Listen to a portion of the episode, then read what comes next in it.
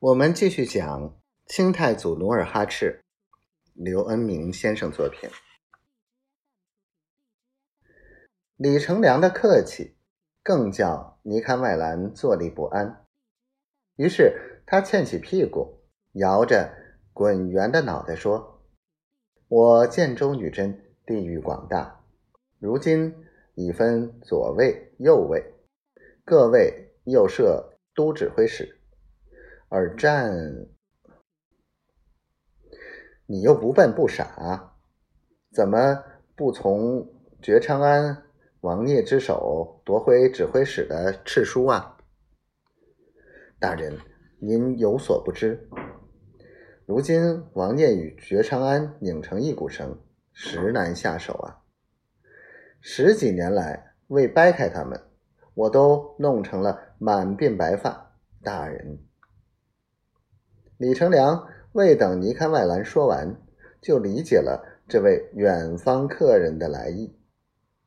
他想起正统七年，女真人董山与樊察争夺建州左卫指挥使官职的历史，就笑着说：“好说好说，有左有右，还缺中吗？”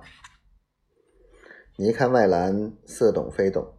似笑非笑地说：“不过觉昌安这东西容不得我呀。”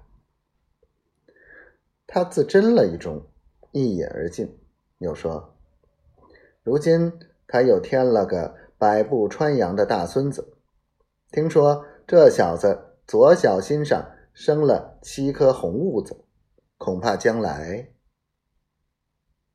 什么？”李成梁豁地站起来。自语道：“我左脚心上生了三颗黑痦子，就当了总兵这么大个官儿。他生了七颗红痦子，恐怕将来要比我的官儿大得多。这正是小人来意之一。”你看外兰见李成梁上钩，就从中挑唆说：“如果这小子一旦做官发迹，您这个总兵往哪儿摆呀？”